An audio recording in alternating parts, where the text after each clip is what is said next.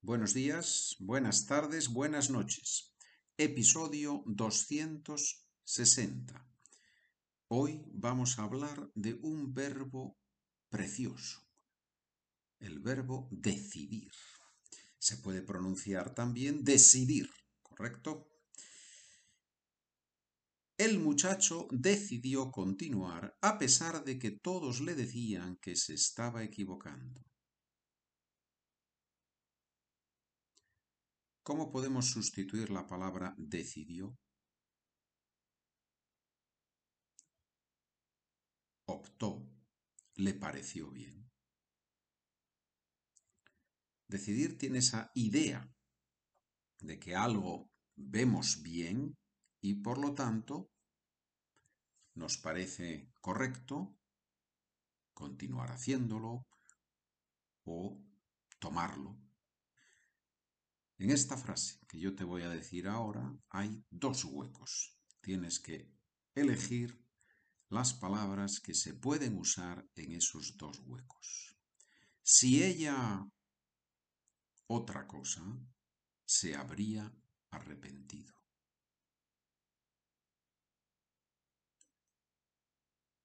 Repito, si ella otra cosa, se habría arrepentido. Si ella hubiera decidido otra cosa, se habría arrepentido. Arrepentirse, estar equivocado, salió en la frase anterior. ¿Qué significa estar equivocado? Significa no tener razón, pensar que algo era de una manera y resulta que no es de esa manera. Y arrepentirse viene después, o sea, estamos en un proceso aquí.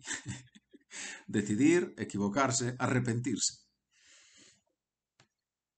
Arrepentirse es pensar, ay, ojalá no lo hubiera hecho, ¿verdad? Ojalá no lo hubiera hecho. Muy bien.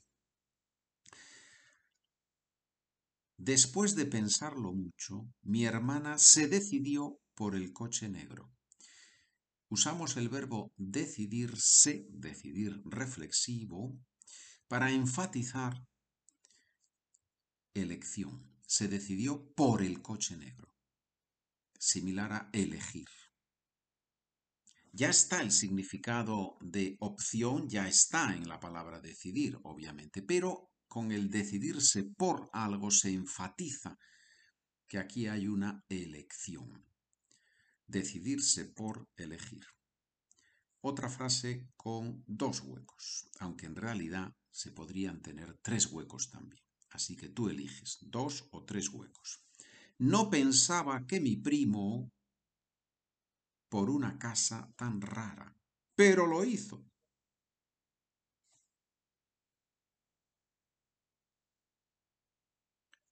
No pensaba que mi primo por una casa tan rara, pero lo hizo.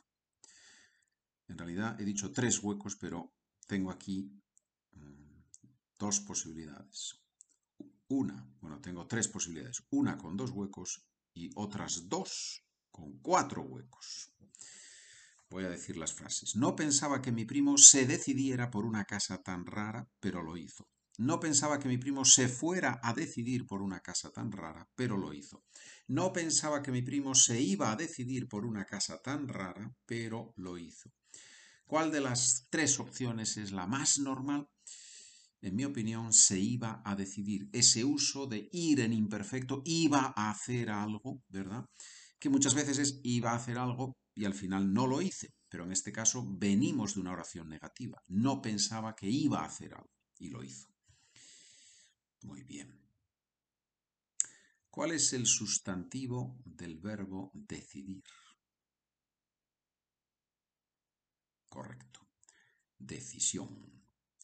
Antes siempre tomaba decisiones equivocadas, pero ahora reflexiono más pero ahora reflexiono más. Decisiones equivocadas, femenino plural, decisiones. Una expresión que se usa mucho en español con decisión y va unida frecuentemente al verbo actuar. Los ejecutivos agresivos actúan con mucha decisión. ¿Qué significa actuar en este caso?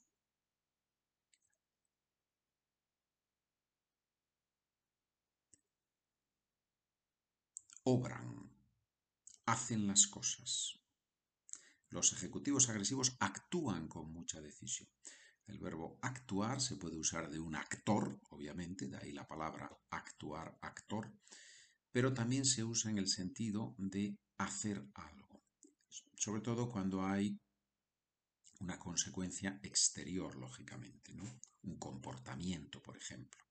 Los ejecutivos agresivos actúan con mucha decisión, con decisión, con mucha decisión. Decisión es femenino como muchos, como muchas de esas palabras que terminan en ción, sion, ¿no? Concisión, motivación, precisión. Son palabras femeninas. Con decisión. Muy bien. Y ahora tenemos el adjetivo. ¿Cuál es el adjetivo? Una persona es decidida. ¿Qué significa una persona decidida? ¿Qué otras palabras podemos usar en español para decir que una persona es decidida? Muy bien, una persona decidida es una persona audaz, una persona resuelta. Mi amiga Rosana es una persona muy decidida. Eso significa que Rosana es audaz, que es una persona resuelta, que toma resoluciones. ¿sí?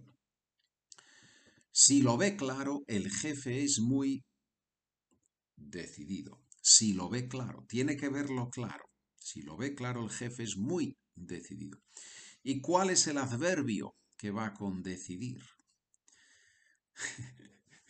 el adverbio que va con decidir y el contrario del adjetivo decidido los tienes en el documento con un par de frases para verlos en contexto. Es el extra que ofrezco a las personas que están suscritas al podcast Easy y que reciben los documentos del Easy y también los documentos de este podcast. Gracias a los que estáis suscritos y a los que no estáis suscritos, suscritos, gracias por escuchar y si decidís, verbo importante en este caso, si decidís suscribiros, solo tenéis que ir a la página SpanishWithPedro.com y allí el segundo punto, How do I subscribe to the podcast Beginners Easy? Clic, pulsa, te suscribes por menos de lo que pagas por un café y recibirás todos los documentos del podcast Easy, 180 y pico, más todos los documentos de este podcast desde el 176 en adelante. Gracias por escuchar, gracias por tomar la decisión de escucharme. Continuamos aprendiendo. Buen día, buena tarde, buena noche. Adiós.